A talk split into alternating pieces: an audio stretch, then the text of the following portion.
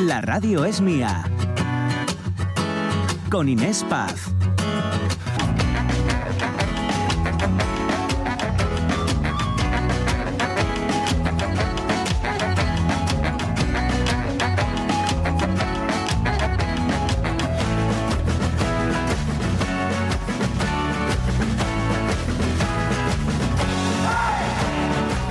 ¿Qué tal? 12 y cuarto y aquí seguimos. La radio es mía y como siempre les digo, eso de la radio suya es por algo, porque les escuchamos. Nos encanta que nos están llegando audios a este teléfono al 608-920792, que espero que, oye, ya nos tengan guardados, ¿no? en su corazoncito, pero sobre todo en el móvil también. En los contactos. Eso, la radio. Los contactos del móvil, que siempre para, el tema de los, de los números de teléfono va mejor que el corazoncito. va mejor, sí. Suele funcionar, suele funcionar. Bueno, hoy hablamos de educar y de enseñar con esta, al hilo de esta noticia, de, que uno de cada tres docentes está desmotivado con, con, su labor. Y la verdad es que esto pues, nos tiene que preocupar, porque si siempre decimos que la educación es la base de todo, pues algo está fallando. Muchos lo achacan, fíjense, a la falta de apoyo de la dirección de los centros escolares ante situaciones de acoso, tanto por parte de los propios alumnos como, incluso de los padres, de la mm. falta de apoyo en general. Eh, por parte del centro e institucional. ¿Y qué dicen ellos y qué dicen nuestros oyentes? Pues mira, Silvino Vázquez Fernández nos dice, Viendo lo que pasa con nuestros críos y con los jóvenes, cada día estamos peor. No hay respeto ni entre ellos. Incluso esa violencia hacia los profesores y algunos de sus compañeros es increíble. Pero la culpa es de la educación que reciben en casa. La sociedad está en muchos casos con un pasotismo total y vemos mucha violencia, pues hoy en día solo tienes Eñe, me pone. No sé muy bien esto como... Eh, ah, vale, vale, vale, vale. que, se Le, que, se le, fue el dedín y me puso muchas señas seguidas. Ah, vale. Solo tienes que echar un vistazo a las redes y el panorama no ayuda mucho. Tenemos que remar todos y todas. Implicarnos para que la enseñanza funcione en nuestros críos y jóvenes. Más leer y menos redes sociales. Bueno, gente, no me enrollo más. Que pase un buen programa y buen, mejor semana. Vamos con Cristina Rodríguez Fernández, que nos dice que mi profesor favorito fue don Pedro Carabia, magnífico enseñante. Era todo un placer escucharlo disertar sobre todo lo divino y humano. Le recuerdo muy a menudo cuando escucho a nuestros políticos de bla, bla, bla. Sé perfectamente lo que diría don Pedro de ellos. En cuanto a si cuidamos del profesorado, para nada. Les amenazan, insultan y etcétera. No es como para sentirse motivados, aunque hay algunos héroes que a pesar de todo siguen haciendo su trabajo lo mejor que pueden y les dejan. Y les dejan, y les dejan, también. Oye, que nos ha llegado un audio, ¿eh? Nos han guardado también mm. algunos en, en su teléfono, nos tienen, no sé si con corazoncito o no, pero bien guardados. ¿Y qué nos dicen? Buenos días. La perda de motivación laboral. Esto, por desgracia, dase en demasiados sectores, eh? non nada más na, na docencia. Pero centrándonos ella, yo rescamplaría un aspecto. Uno de los muchos que de xuro hay. Y la perda de autoridad del profesorado respecto a los, a los alumnos, eh, al alumnado. Bueno, y que pasaron de, en tiempos non demasiado pretéritos de ser auténticos maltratadores agora ser ellos los maltratados. Non estoy generalizando, eh? siempre hay ovelles negres como en todo. Debió ser que a mí tocóme una, pero muy negra, muy negra, ¿eh? Pero bueno, viendo la botella medio llena, por otra parte, tienen muchos privilegios. Tienen unos horarios envidiables, tienen unos días de laborables envidiables también, disponen de muchas vacaciones. Pero bueno, esto más que un análisis y una opinión piquiñina, piquiñina. Pasa y buen día, goyacios. Bueno. Sí, él era Nelda Almeda, nuestro oyente que nos consta que nos tiene bien guardados, ¿eh? que sea habitual. no falla, no falla. Gracias. Y Gloria Camaño Vega dice, unos motivan, otros desmotivan. A grandes rasgos, la burocracia, la utopía de las, leyes, de las leyes irrealizables con treinta y pico personas en el aula, la poca comprensión desde la administración, desde muchas familias, la creciente agresividad, el machismo, no reconociendo a más autoridad que un youtuber, los teléfonos móviles más eh, gestionados. Mal gestionados, claro. Me jubilaré en el pueblo de Heidi. me, da que es una. Bueno, me da, no, si es la Gloria Camaño que yo sé, que es un amor, Es una profesora. Es Sí, que está que un poquito, pues a ver, es que Está al un poquito final, quemada, sí. con lo que estamos escuchando. De todas maneras, no son todos los alumnos, no, no hay No, que generalizar ahí. No, no, no. Lo que pasa que es verdad que dos o tres estropean toda una ola. Mira, que uno de cada tres docentes eh, sufra de ansiedad, dejen la Sí. docencia cada vez más profesores Mm. eh, o, o bajas larguísimas, pues, so- todas por lo mismo, ansiedad, Mm. trastornos del sueño, eh, miedo a acudir a su puesto de trabajo. por acoso, Yo sí. creo que nos tiene que hacer reflexionar como sociedad. ¿eh? Mm. Eh, María C. Lorenzo en Facebook nos dice, yo también estaría desmotivada en las condiciones en que ellos están ahora. Tienen que luchar contra las pantallas, los padres, la administración y la incomprensión. Y encima, pobres como digan algo. Si aconsejan sobre un crío, se los comen los padres. Y ya el crío directamente. Porque hemos pasado del usted dele al mi hijo no se toca. Que si me parece muy bien, que sí, me parece muy bien la enseñanza con con palos no vale nada. Pero oigan, señores padres y madres, hay que reconocer los fallos de los hijos también. Y enseñar en casa, la escuela no lo es todo. Educar, que decíamos, ¿no? Claro. Educar en casa para que puedan ir a la Claro. escuela y allí les enseñen, que era un poco la, Correcto. la Fíjate, función yo, yo inicial. recuerdo hace mil años, mi hermano eh, le tocó, digo le tocó porque esto ninguno quiere ir, si ningún profe quiere ir, al, ir al, jefe- al viaje de estudios y le tocó ir a Euro Disney. Y unos chavales... Cuidado, no hagas spoiler, que luego va a estar con nosotros tu hermano, ¿eh? Ah, ya, ya, no, no, no. Así no, que no, spoiler, no, spoiler. Unos chavales robaron peluches de la tienda oficial de Euro Disney. Euro Disney está lleno de policías. Sí. De policías, policías. No, no, no policías Disney. O sea, no llevan gorritas. Sí, sí, entendemos. y No llevaban las- a, Goofy. y las, la- y las leyes no son las de Euro Disney, son las de Francia, ¿no? Claro. Y por supuesto, tú las llevaron a la comisaría. ¿Cómo Les- debe ser? Les pudo sacar ahí el hecho de que él en ese momento era, el, digamos, el- no el tutor, ¿no? Pero bueno, el representante. Sí, de- sí, el responsable. de- Bueno, cuando llegaron a casa, cuando llegaron al instituto, se les abrió un expediente, se les abrió un proceso disciplinario. Bueno, pues se presentó los padres y las madres de los alumnos, donde estos alumnos en cuestión, Sí. ¿Y qué a pasó? poner a mi hermano a parir No. porque les había dejado robar. Porque les había dejado O sea, la de culpa robar. era de él. La culpa era de él Ay, por no estar detrás de ochenta y pico guajes para que Tremendo. no robe. Dice, pero señora, señor y señora, esto tiene que venir aprendido de casa. Lo de que no se roba, ¿eh? Sí, sí, la- eh, de verdad, yo creo que ahí tenemos mucho que reflexionar. ¿eh? Vamos a seguir haciéndolo hasta las 2 de la tarde. Insisto, las redes sociales son eh, todas suyas, vuestras, y el teléfono. Eh, lo- uf, eh, ya es me que lo me, queda- he quedado loca, ¿eh? porque ¿qué edad tenían esos críos? Perdona, Inés. Sí, sí. ¿eh? Eh, eh, tenían, pues mirad, si el viaje de estudios, pues sería el equivalente a tercero de BU, pues unos Mira, 17. 17, porque yo también me 17. fui a Euro Disney con 17 y os digo que eso que tú estás relatando, yo lo vi em, de manera casi masiva por parte de muchos estudiantes y me quedé ojiplática, porque Sí. como tú bien dices, a mí me enseñaron en mi casa Claro. eh, que Claro. robar no es, eh, Claro. o sea, no, no entraba, ¿no? O sea, eh, ni si- no, se, no se me ocurriría No, jamás hacerlo. no es tan complicado, Eh, ¿eh? entonces yo me quedé ojiplática y me decían, es que a mí me llegaron a decir. Mm. Pero ¿qué pasa? ¿Que no vas a coger nada que nos, entra- nos Claro. están enterando? Digo yo, no me estáis entendiendo. Claro, no se trata de que me pillen o no. Sí. Es que eh, no Pero hay te que... la, la presión grupal, ¿no? De, a ti bueno, te si se gustaría que te robaran, si ¿no? ¿Verdad? puede. Pues no hagas lo que no te Claro, gustaría que te claro. hicieran. Oh, Jesús, Jesús. 12 y Me 23 estáis minutos, asustando. 12 y 23, el tema da, ¿eh? el tema hoy da para mucho. Eh, seguiremos con él. Antes eh, vamos a hablar de otras cosas que mm, nos, nos deben de, no sé si preocupar u ocupar. De momento, una canción. La radio es mía. Imagina que nos despojamos de nuestras mochilas, ser libre de todo libre, libre hasta de ti. Cristina Suárez, Psicología, ¿qué tal? Buenos días, muy Buenas. bien. Hola. Ha elegido ella la canción. Vamos a escuchar porque ella nos dice cocinas, ¿eh? valor.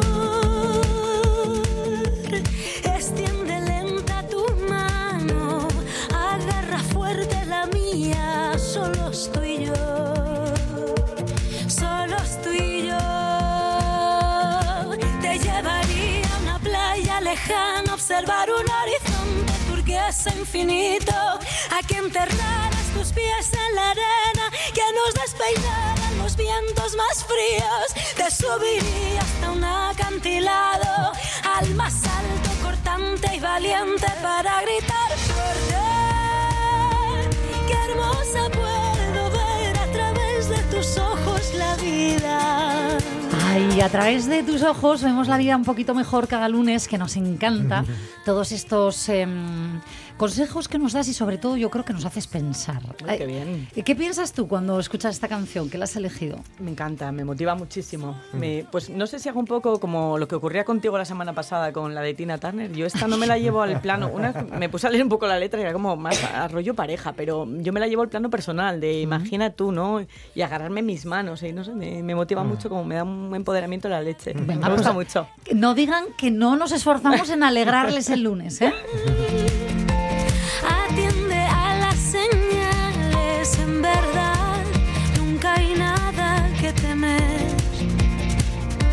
¿Cómo canta esta mujer, eh? A mí me encantan los lunes, bueno, los lunes, los lunes, los martes, los hasta el viernes, porque lo que no puedo bailar el fin de semana últimamente lo bailo aquí. Eso sí, me duele todavía del movimiento antes con Bad Bunny que me dio aquí por bailar trap. me duele todavía. Hay que soltar. cadera.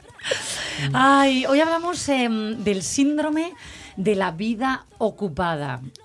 Eh, a ver, ocupados. Tremendo, tremendo el síndrome. Vamos por la vida ocupados y yo Me, me lo más. pido, me lo pido. Incluso un poco enfadados, ¿no? De más. Por, no sé si por el estrés, por la ocupación, por qué. Yo creo que consecuencia de esa ocupación nos llega el estrés, nos llega un poco la ansiedad y el mal humor cuando estamos excesivamente ocupados, ¿no? Eh, os puse el, el síndrome, ¿vale? Pero realmente no es un síndrome como tal, no aparece en ninguna categoría diagnóstica. Es más un estilo de vida, un, bueno, una actitud hac- hacia la vida, ¿no? Ante la vida.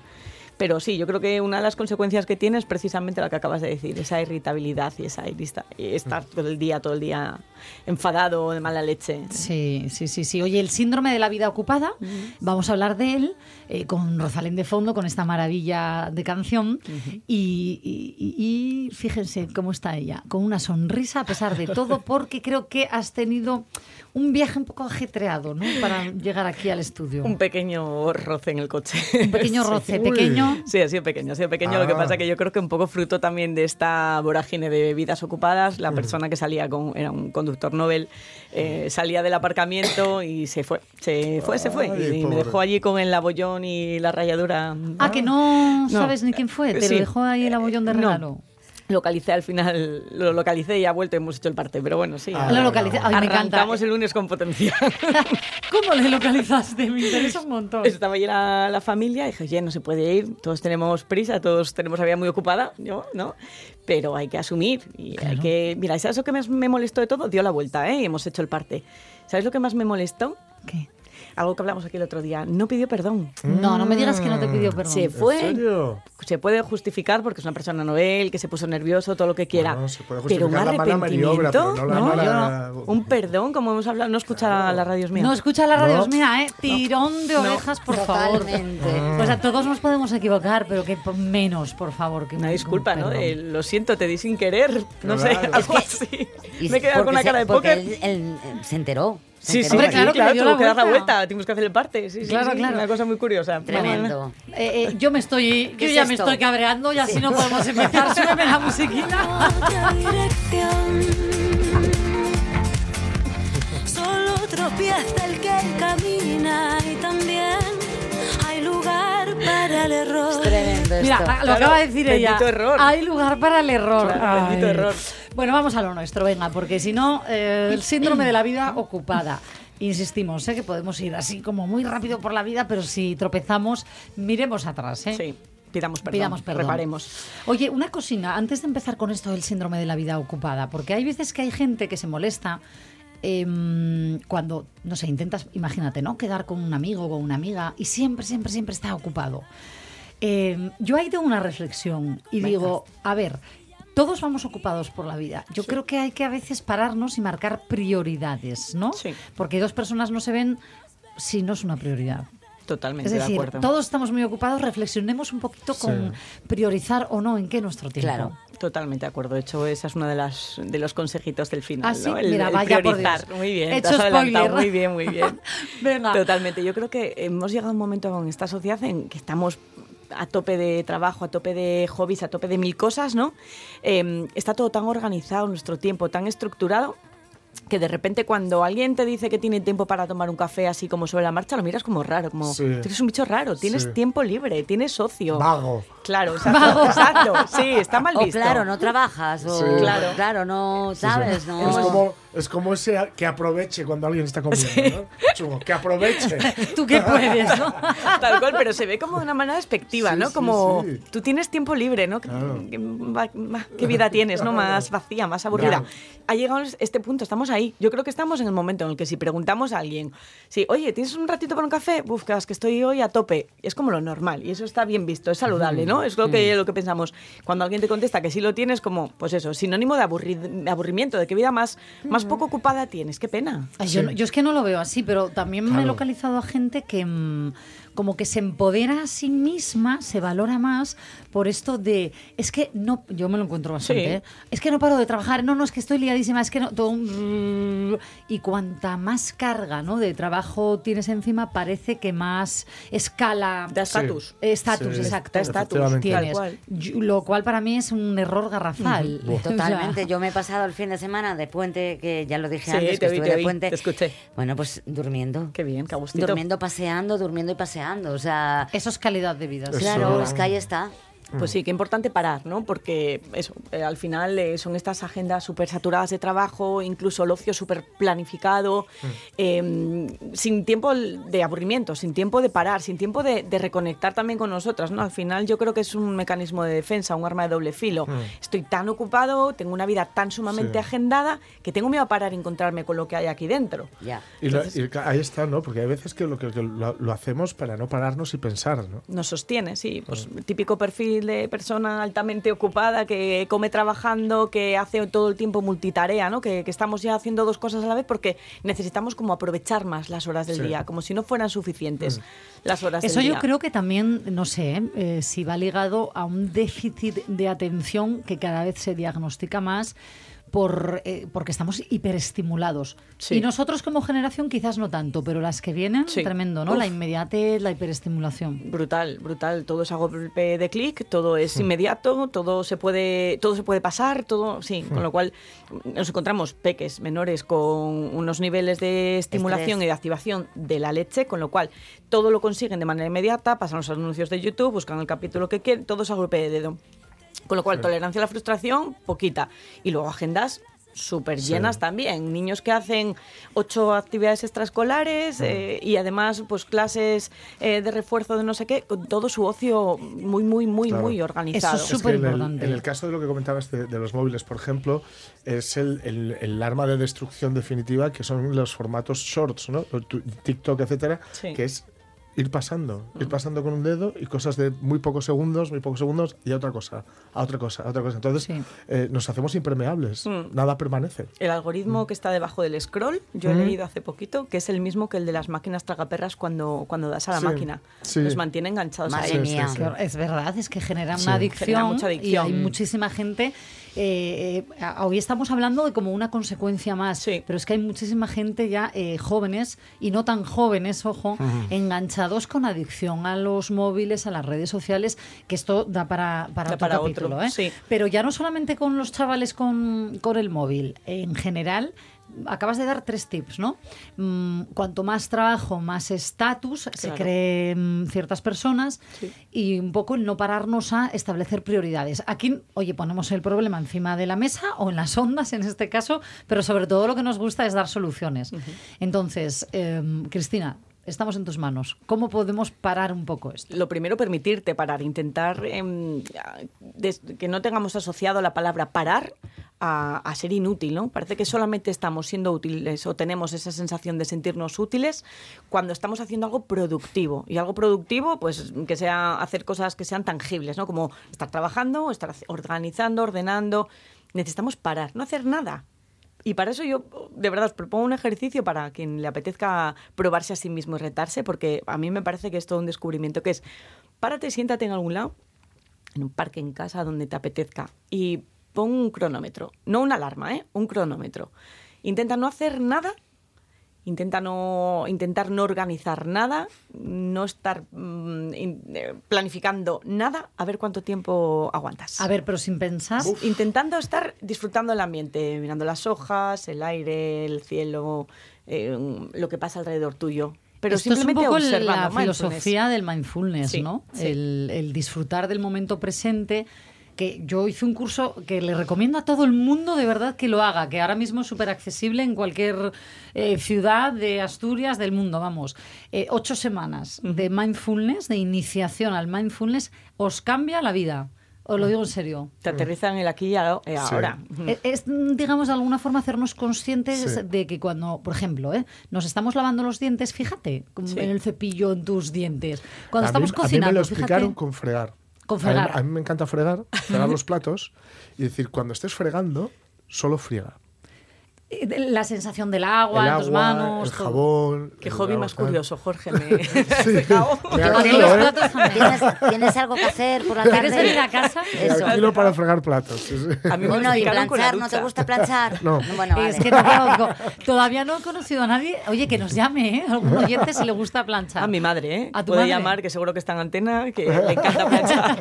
Pues mira qué suerte, mira qué Y suerte. será de las que planchan la puntillita, todo esto, sí, ¿ves? sí, ¿Ves? sí. Es que Pero sí. yo creo que ya poca gente en nuestra generación Sí, queda. poca. Mira, leí hace poco, y ya volvemos a, centrar, por favor. eh, leí hace poco. Lo que más me gusta de esta generación es que nos hemos puesto todos de acuerdo en no planchar la ropa. Entonces Sí. ya se ve bien la arruga. Sí, entenderla bien. Exacto, entenderla bien.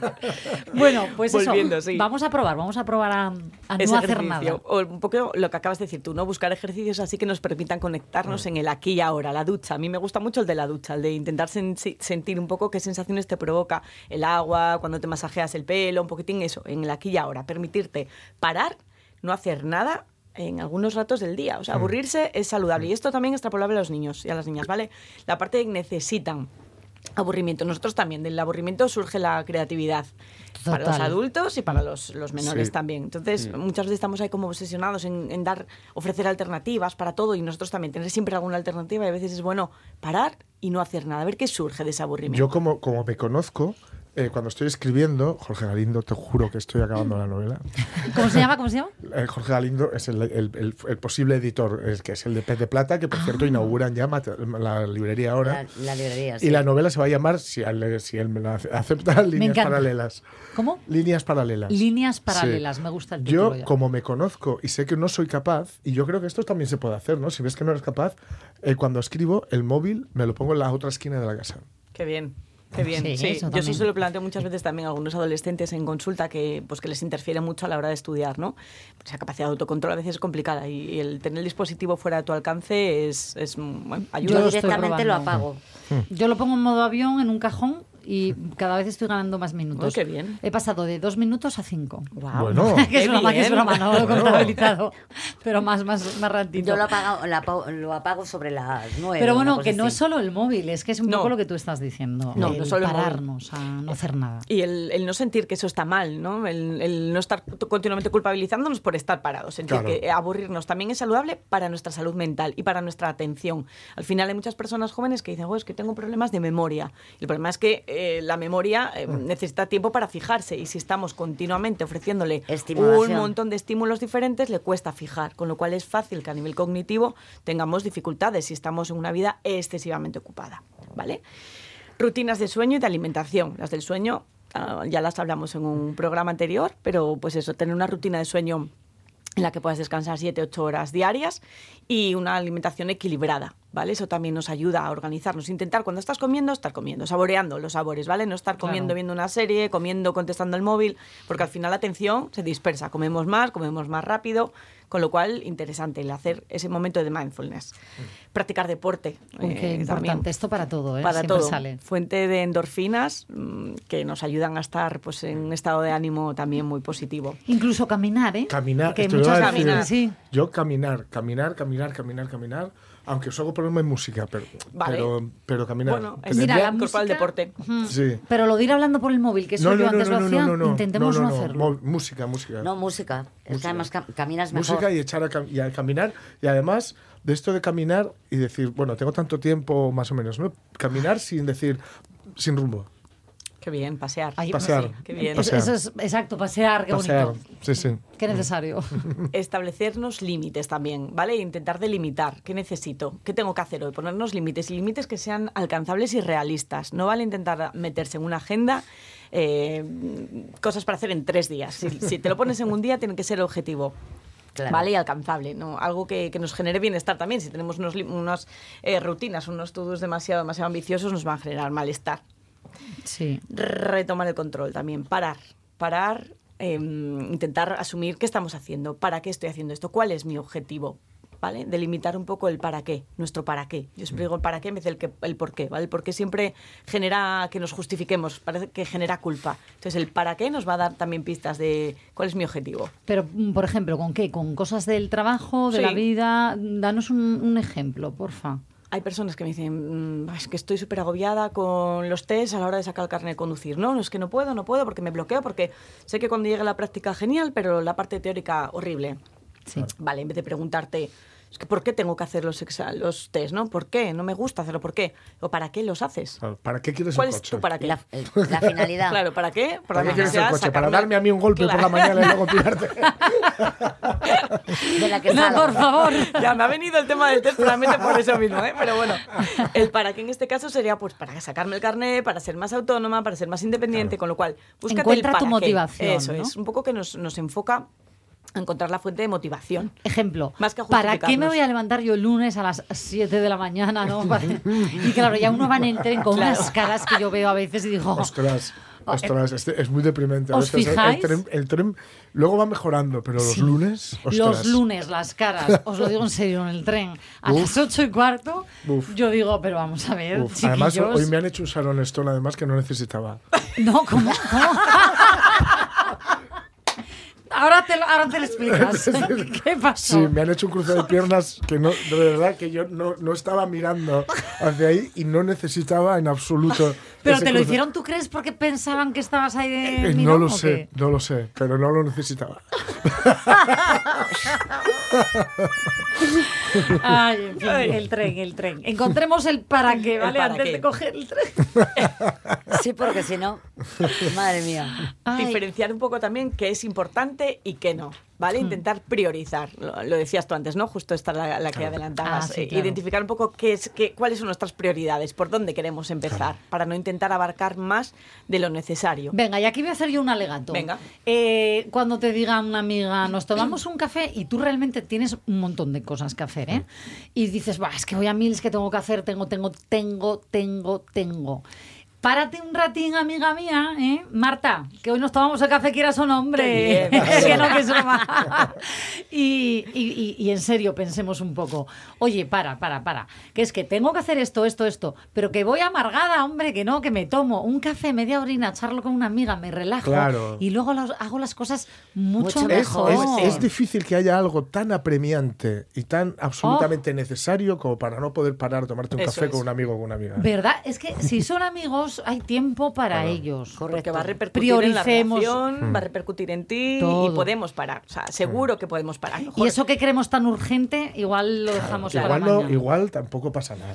Igual lo es, pero que luego sí. te lo haces con mucho más eh, rapidez, fluidez y Porque tal. estás mejor. Porque vienes de reírte seguramente. Oye, me encanta. sanísimo. Cristina, fíchanos para tu gabinete porque estamos aquí que lo Estoy decimos. encantada, estoy encantada.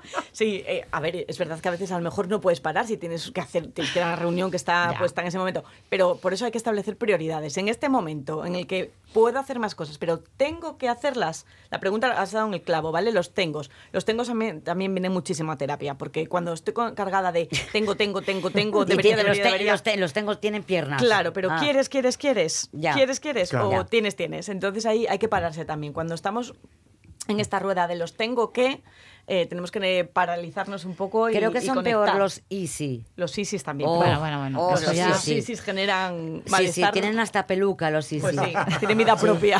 Sí, sí, peluca, Me vienen con peluca. Sí, propia. sí. Y por último, otro consejito, venga. Venga, ya de cara a los eh, papis y mamis, ¿vale? Intentar no sobrecargar agendas, no agobiaros con esos momentos en los que los peques parecen estar aburridos. Es saludable que se aburran. Sí. Todos Es van a aprender a leer, todos, todos Todos, todos ya escribir. Es muy no os necesario, agobiéis. Muy necesario que, que se aburran y que no pasa nada. No, no necesitamos ser bufones entreteniendo a nuestros Correcto. hijos e hijas continuamente. Correcto. Ni, cu- que- ni cumpleaños de 200 niños, mala profesora. ¿Sabéis lo que me pasaba a mí con mi...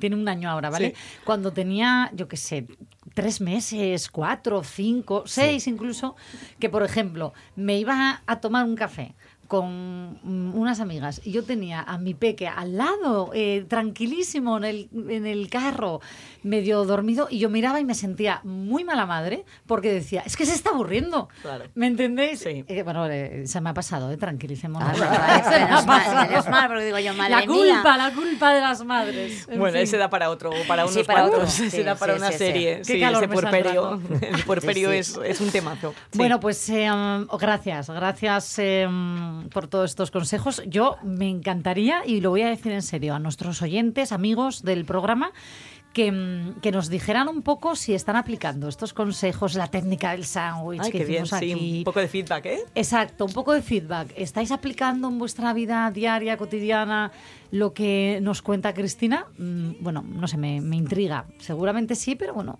que nos lo contéis. ¿Y qué tal va? ¿Y qué tal va? ¿Funciona? bueno, Cristina Suárez Psicología, todos los tips que damos aquí luego los podéis encontrar en en sus redes sociales y en su consulta, por supuesto. Más personalizado. Eh, que tengas un feliz día a pesar de que no te pidieron Sí, perdón. Sí. Sí. Estoy en mi momento de cortar ese lío invisible y, de- y perdonarlo, Y sin- Sin, perdonarlo, que me lo hayan bien. pedido. Bien, Córtalo, bien, mujer. bien. Gracias, chicos. Buena semana. Buena Buena semana, semana. igualmente. Besazo. Infinito. A que enterraras tus pies en la arena que nos despeinaran los vientos más fríos. Te subiría hasta un acantilado al más alto cortante y valiente para gritar fuerte qué hermosa puedo ver a través de tus ojos la vida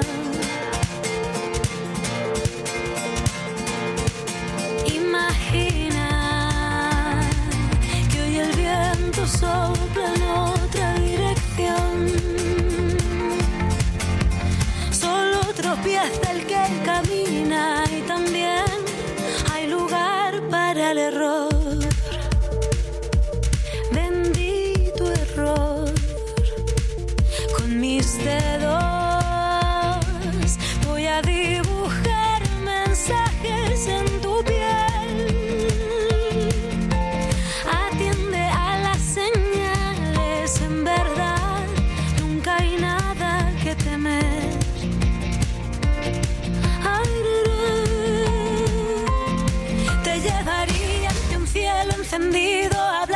Las estrellas brillantes que guían a sumergirnos ligeros del mundo en lo más profundo donde no nos vean. Te abrazaría hasta que amaneciera, hasta que los minutos no pasen, no maten, no hieran. Qué hermosa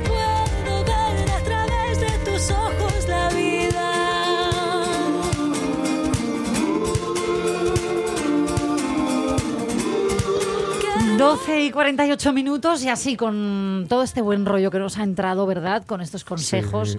y con la música. eh, que no nos falte nunca, por favor. Vamos a ir con una mujer que llega también los lunes para inspirarnos. Arancha Margolles, ¿qué tal? Muy buenos días. ¿Qué tal? Buenos ¿Qué tal, días. Arancha? ¿Cómo estás? Perfecto, porque ya ha empezado el otoño, que es la estación que más me gusta del año. Por fin, por fin, yo ya tenía ganas de y Ay, de de las mías, está.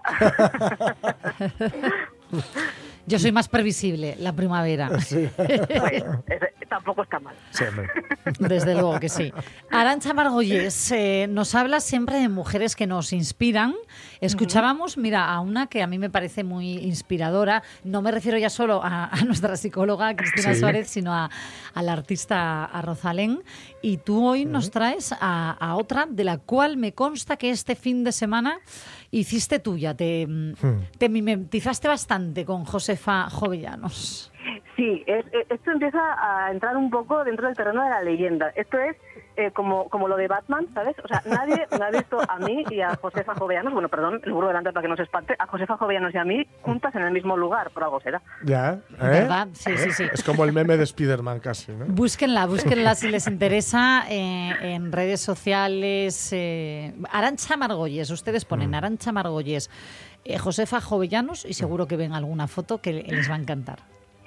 Eso es. El, eh, con, con el marco del Festival Entefueyes, ¿no? de- del otoño, por la Oficina de Normalización Lingüística de Gijón, eh, organizó la visita en el tiempo de, de Josefa Xovillanos estos días atrás. Y por eso yo quería hablaros, eh, como está de moda y cada vez más, porque, bueno, por algo que os contaré al final de, de la sección, eh, para que la gente se indigne un poquitín, que siempre me gusta mucho hacerlo, hacerlo a mí, pues decidí traeros a esta mujer, una de las mujeres que más nos inspiran, sin duda, de la historia asturiana. Y es que su nombre ya lo dice todo, ¿no? Su apellido Hombre. ya dice un poco por dónde vamos a ir. Estamos hablando de Josefa de Jovellanos y de Jove Ramírez, conocida frecuentemente por ser una de las hermanas, pues de Gaspar Melchor de Jovellanos. Concretamente la décima hermana, fijaos, porque Gaspar era el noveno, la familia en total tuvo 13 hijos, de los cuales tristemente pues solamente sobrevivieron a la infancia ocho. Y fue junto con su hermano pues una de las más destacadas, una de las que más se reivindica hoy, porque esta mujer hizo de todo fue una buena esposa, mm, fue hizo obras de caridad, pero también fue la primera escritora de la que tengamos constancia que escribiera en asturiano en nuestra historia. Anda, eso, eso sí que es, eh, bueno, digno, ¿no? De pasar a, a la historia. Sí. Y más ahora, ¿no? Que se... Sí, se trataba de, de la hermana favorita de, de Gaspar Melchor, de todas las que tenía, pues era la, que- la, la niñina ¿no? de, de sus ojos. Las miraba, decían todos los cronistas, y él mismo lo dice en sus memorias, por tener mucho talento, pues era una mujer muy talentosa, muy creativa, muy inteligente, intelectual también, que no es lo mismo, pero le parece. Y eh, precisamente por eso eh, Gaspar va a apoyar el matrimonio de Josefa o Josefa con Domingo González de la Argandona, eh, muy jovencita y por amor. Sabemos que Domingo era un abogado muy prometedor, procurador general en Cortes, es decir, era un tío también muy preparado, pero la familia Jovellanos no acababa de verle mucho para ¿Por Josefa qué? porque no tenía ranlea, no tenía sangre azul como Ah, ellos, claro. No, claro, lo de siempre, ¿no? La sangre, la Claro. sangre. Claro. Sin embargo, Gaspar me dio ahí, parece ser que eran bastante amigos, él y, Domingo, media, y Josefa consigue casarse con Domingo, eh, con Domingo González de la Argandona. Con él se va a la Villa y Corte de Madrid y allí tiene con él dos hijas, en un primer lugar son felices, todo aparenta que son felices.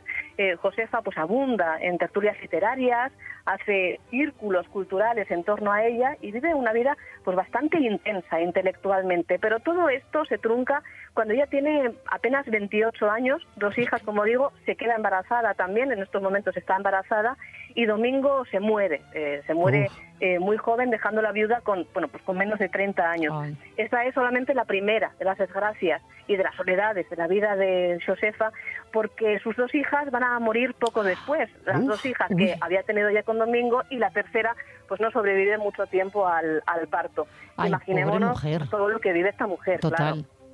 Desde, Claro. de- claro, con, con 28 años, dices, ¿no? 28 años se queda viuda y al poco pierde a sus tres hijas. A sus tres hijas, Esto, eh, vamos, efectivamente, se queda Tiene que marcarle.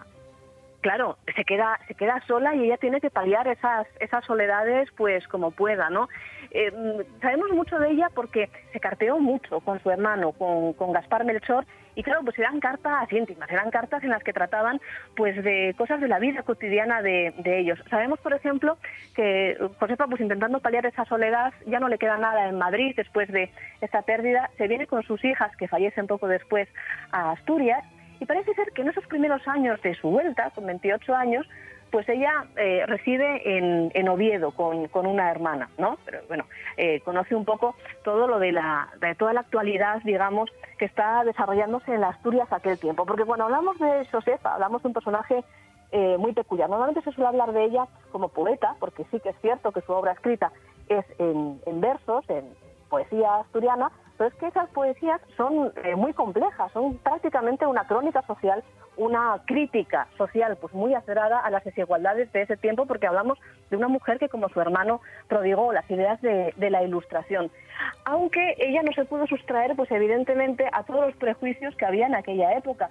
Empezando, por ejemplo, por su vida privada. Ella sabemos que no se puede volver a casar y que mm, en algún momento parece incluso que lo intenta, que tiene una nueva ilusión después de haberse quedado viuda tan joven Sí. y que es el propio Jovellano, fíjate, aquí le vamos a echar un poco la bronca a Jovellanos, el que dice que quizás no sea muy conveniente porque puede mm, que la gente lo vea un poco mal. El casarse en segundas nupcias. Anda. Claro, una viuda de esa posición no se veía muy bien, ¿no?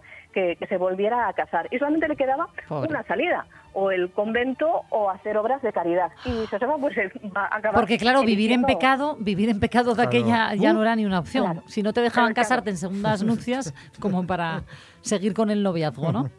Hombre, yo creo que, que, eh, a Gaspar Melchor de Jovellanos, por muy avanzado que fuera para la época, yo creo que Josefa le propone lo de vivir en pecado y yo creo que le da un barrú. Sí, sí, sí. Nos quedamos sin el pobre. Qué fuerte que te, te hubiera que proponerlo, en fin, e- era la época. Bueno, cuéntanos, eh, porque esto es un poco su parte más eh, personal, ¿no? Pero como tú bien dices, eh, Josefa ha pasado a la historia eh, sin ser eclipsada mm, del todo, al menos del todo. Al menos del todo, Por su eso. hermano, porque mm, eh, cu- ¿cuáles son no, sus grandes eh, logros en la época? Claro, hay, hay, eh, fíjate Inés, hay una carta de Jovellanos que me parece preciosa ya en las, eh, en las últimas, ¿no? en los últimos años de, de la vida de ambos, en la cual pues eh, Josefa ya está muy delicada de salud y él le dice, porque ella está muy preocupada por la prisión que sufre él en, en Belver, en Mallorca, y él le dice, ante todo, tú antes que nada tienes que pensar en ti. Él alababa pues esa fuerza que tenía su hermana y la producción propia que tenía su hermana y la necesidad de que fuera ella misma. Y la verdad es que lo merecía. Por ejemplo, mm, ella llega a fundar en Gijón, sabemos porque deja el- en el- su testamento las disposiciones, la Escuela de la Enseñanza Caritativa de Nuestra Señora de los Dolores para niñas huérfanas y pobres, para poder eh, proporcionarles una, una educación. Ella tenía eh, un interés especial por esas desigualdades extremas que existían en su época. Admiraba a Carlos III, el rey ilustrado, y en sus poemas nos va a dejar pues constancia de esas desigualdades. Por ejemplo, unos versos preciosos ¿no? Eh, que, deja en su poema Elesía. Yo tan prove de mí non fango trinca, ni me puedo llegar ni ni é posible, no faño sueño ni en que fer finca, aunque dicen que el rey é pasetible y esperen melloranza a que eso é cuento, cuanto ven los míos huellos y es espantible. Es decir, ella es una mujer que critica muchísimo esas desigualdades y a la cual pues sorprende mucho a su hermano, a su ilustrado hermano, cuando en 1798 coge y dice que se quiere meter a monja, que ella, a pesar de ser pues tan ilustrada y tan activa culturalmente, en el convento es donde va a encontrar su paz y su forma de ayudar a los demás. Eso es lo que acaba Tampoco lo dejaron muchas otras opciones, ¿no? Claro, claro. Es que a Jovellanos esto no le gusta mucho que su hermana se meta monja. Claro, no le gusta que se casen, no le gusta que se meta monja. Ay, ay, Es un poco repugnantine. Un poco. Como, mira, vamos a dejarlo un repugnantín. Sí, eso es. Que a ver, qué, a ver quién se mete aquí con jovellanos. El caso es que eh, esta, esta ilustre hermana de Jovellanos, ¿no? Y, y también, eh, pues, eh, escritora de su época, escritora en asturiano, que firmaba dentro de sus poemas eh, su apellido con, con la X, ¿no? Del asturiano. Dice de su hermano, por ejemplo, cuando le nombran ministro, viva el señor Jovellanos, que lo fecho, el rey ministro, acaba muriendo en 1807 en el convento de las Agustinas Recoletas en, en Gijón, sin haber publicado nunca ninguna de sus obras. No es hasta 1839 que Cabeda y Nava recoge algunos de sus poemas en la primera antología de poemas eh, de poetas en asturiano. Y ahí O sea, empieza la fama 32 de años después de su muerte. 32 años después. Pero fijaos, porque claro, esto ya, ya fue bastante lo que tuvo que esperar Josefa para hacer publicada su obra. Pero ¿cómo os quedáis? Ahí os lo dejo. Y os digo que actualmente en Gijón existe una calle dedicada a Josefa Jovellanos que no lleva su nombre, sino el de su marido. No me ¿Qué lo. parece? A Ay, ver, madre. ¿cuál? Eh, la que estamos hablando de la calle de la Argandona, que parece ser que fue un mote que a ella le pusieron por ser la marida, el, uy, la marida, La marida, La sí, ma- escucha, la marida. Casi. la mujer de Domingo González de la Argandona. Eh, ella nunca había firmado con ese apodo, firma con otros apodos, firma como la esbelta, eh, sus, sus poemas, o firma con su nombre propio, pero desde luego nunca eh, firmó como, como la Argandona. Ahí tenemos Y- es otro caso más de silenciamiento de la mujer que esperemos, esto estuvo ya, me consta a mí, que me lo dijo un pajarín, estuvo Josefa ahí haciendo sus pinitos a ver si el ayuntamiento es capaz de cambiar. A ver, a ver. Y poner en vez del calle de la Argandona, si está dedicado a ella, como poco su nombre, ¿no? Claro, efectivamente, su nombre y apellidos que bastante hizo para merecerlo, digo yo. Hombre, hombre, méritos propios. Bueno, por, por, eso nos gusta recuperar estas historias vitales de mujeres, muchas de ellas silenciadas a lo largo de la historia, eh, como puede ser, sin duda, por lo que nos acabas de contar, ¿no? Este caso de la mismísima hermana de Gaspar Melchor de Jovellanos, que tiene nombre propio. Eh, Josefa, Josefa Jovellanos, ¿no? Ay, ¿qué haríamos sin ti, Arancha Margolles? Gracias por tu aportación. Gracias a vosotros. Te escuchamos mañana con Marcos en. Noche tras Noche, que está interesantísima, ¿eh? La Eso historia del siglo XIX que ahí seguís, al pie. Eso es. Y además vamos a hablar de un asturiano que estuvo implicado en un crimen muy famoso del siglo XIX. Hoy Ya ves. va a estar interesante. Ahí, ahí lo dejamos, cebándolo. Eh, gracias, Arancha, y nada, que volvemos en unos minutitos aquí en La Radio es Mía.